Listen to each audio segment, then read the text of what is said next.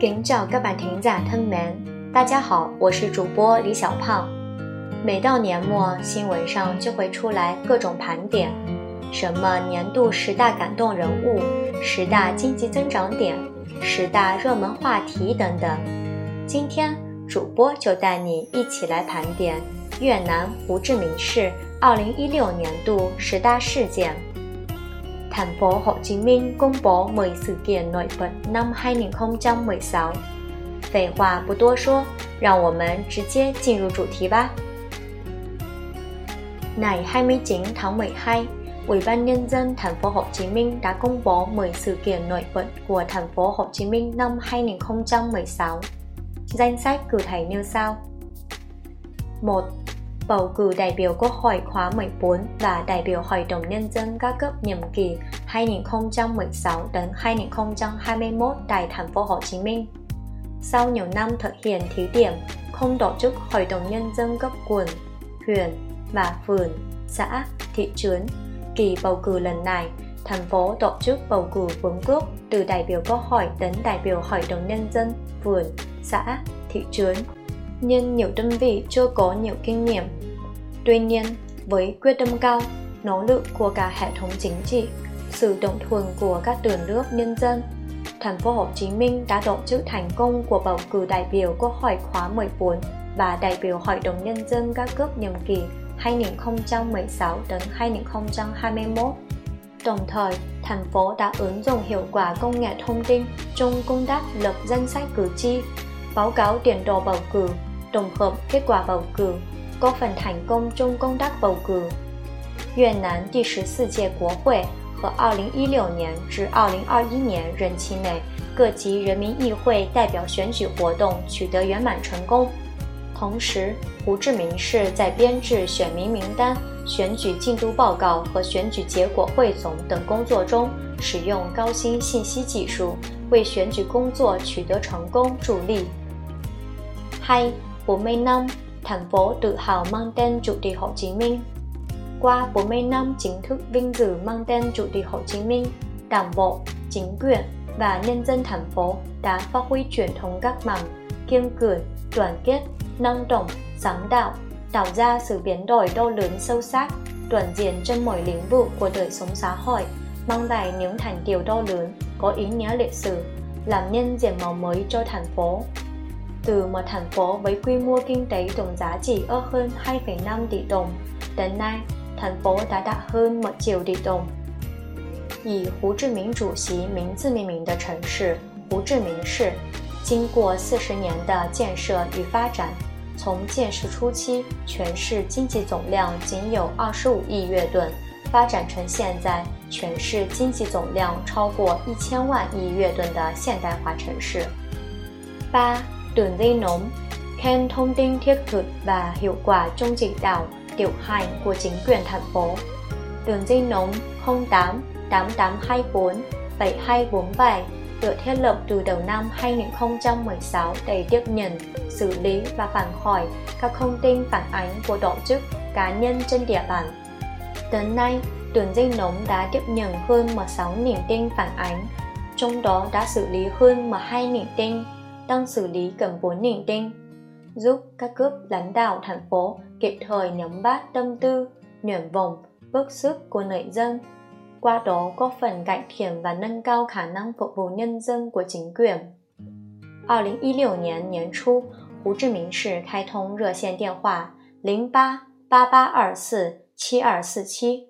全市范围内各组织、 个人可通过拨打热线电话向政府部门提出意见建议，政府有关部门也将通过热线对群众来电进行处理和解答。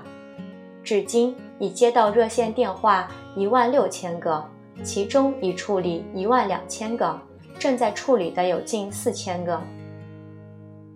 bốn tổng sản phẩm trên địa bàn thành phố đạt 8,05%. Thu ngân sách trên 500 nghìn tỷ đồng, cao nhất trong 5 năm gần đây. Tình hình phát triển kinh tế, văn hóa, xã hội năm 2016 đạt nhiều kết quả tích cực, toàn diện trên các lĩnh vực, thực hiện đạt và vượt hầu hết các chỉ tiêu đề ra. Ngoài KGDP đã cao hơn trong 5 năm gần đây, thì đây là năm đầu tiên thành phố thu ngân sách vượt qua chỉ tiêu 300.000tỷ đồng. 2016年，胡志明市经济、文化、社会发展形势良好，区域生产总值创五年历史新高。năm thành phố Hồ Chí Minh đồng hành cùng doanh nghiệp khởi nghiệp và đầu mới sáng tạo. Năm 2016, thành phố đã ban hành nhiều cơ chế, chính sách hỗ trợ doanh nghiệp thúc đẩy sản xuất kinh doanh, đồng thời đang xây dựng kế hoạch hình thành hệ sinh thái khởi nghiệp và thúc đẩy hoạt động khởi nghiệp, đổi mới sáng tạo trong tầng lớp nhân dân, đặc biệt là thanh niên, sinh viên, trí thức để áp dụng khoa học công nghệ vào sản xuất, kinh doanh. Thành phố đã bố trí gói tín dụng 10.000 tỷ đồng từ ngân sách để hỗ trợ các hoạt động khởi nghiệp, ưu tiên các doanh nhân trẻ dưới 30 năm tuổi. Bố trí 2.000 tỷ đồng từ ngân sách để hỗ trợ doanh nghiệp đổi mới trang thiết bị, áp dụng công nghệ mới vào sản xuất, khuyến khích xã hội hóa lĩnh vực y tế, giáo dục, văn hóa. 2016年，胡志明市颁布了多个企业援助机制与政策。旨在促进企业生产经营，同时正筹备建立全社会各个阶层创业创新体系，并从国库中拨款支持中小企业创业发展。sáu thành lập ban quản lý an toàn thực phẩm thành phố Hồ Chí Minh, mô hình thí điểm đầu tiên của cả nước. Đây là cơ quan đầu tiên của cả nước về quản lý chặt chẽ vấn đề vệ sinh an toàn thực phẩm, từ khâu sản xuất nuôi trồng đến chế biến đưa ra thị trường, phục vụ yêu cầu tiêu dùng của người dân. 胡志明市成立食品安全管理委员会，它将对食品生产的全过程进行监控和跟踪，确保消费者的健康安全。7.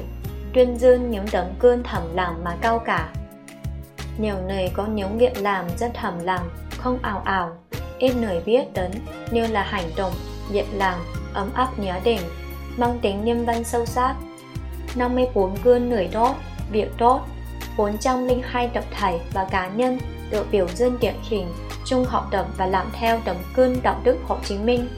138 gương thầm lặng mà cao cả được tuyên dương năm 2016. Chưa phải là tất cả, thành phố luôn có hàng nghìn những con người thầm lặng mà cao cả. 胡志明市有许多默默无闻、无私奉献的人，他们的事迹鲜为人知，但却温暖了整个社会。二零一六年，胡志明共有五十四人荣获好人好事奖，四百零二个集体与个人荣获胡志明道德模范奖，一百三十八人荣获无私奉献奖。tám Đường sách thành phố Hồ Chí Minh, nét đẹp văn hóa đọc mô hình đầu tiên trong cả nước. Đường sách là ý tưởng, nguyện vọng của những người làm xuất bản, in ấn, phát hành về một không gian độc đáo và mới lạ. Đây có thể xem như một địa điểm ổn định, lâu dài cho việc phát triển văn hóa đọc, tạo sự gắn kết giữa sách, người làm sách và bạn đọc. 胡志明市图书街体现了图书业界人士的想法和愿景。为广大读者提供了独到、新颖的阅读空间。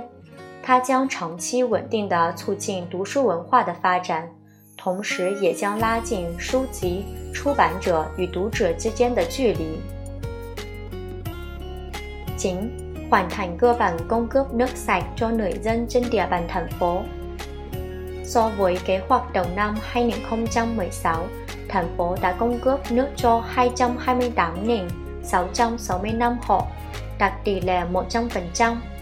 Tổng số hộ dân được tiếp cận nước sạch là 1 triệu 500 nền, 772 hộ, tỷ lệ 100%.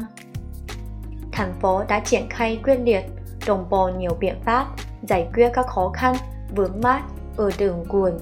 huyện nhằm tạo điều kiện thuận lợi nhất để những hộ dân dù trong hoàn cảnh địa bàn khó khăn nhất vẫn có thể được tiếp cận 供歌 nước sạch。至二零一六年年底，胡志明市可享用饮用水的家庭已达到一百九十万户，占全市家庭总数的百分之百。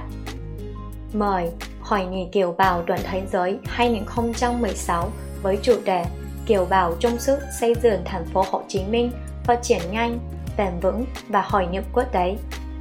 Năm 2016, hoạt động đối ngoại thành phố Hồ Chí Minh diễn ra sôi nổi trên mọi mặt, đặc biệt là Hội nghị Kiều bào toàn thế giới 2016 với hơn 500 đại biểu kiều bào từ 36 quốc gia và vùng lãnh thổ trên thế giới tham dự, thể hiện tâm huyết, tấm lòng của người Việt Nam phương xa luôn hướng về quê hương, tổ quốc, hiến kế và góp sức để xây dựng đất nước nói chung và thành phố Hồ Chí Minh nói riêng. 2016年，全球月侨会议吸引了世界上三十六个国家和地区的五百多名月侨代表参加。